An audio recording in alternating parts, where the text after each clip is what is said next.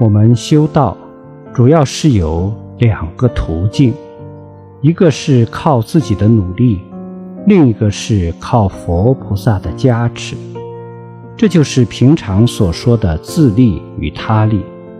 纯粹的自利没有，纯粹的他利也没有，只是在修行上，有的法门偏重在自利方面。有的法门偏重在他力方面，自他二种力量，始终是要结合在一起，才能够起作用。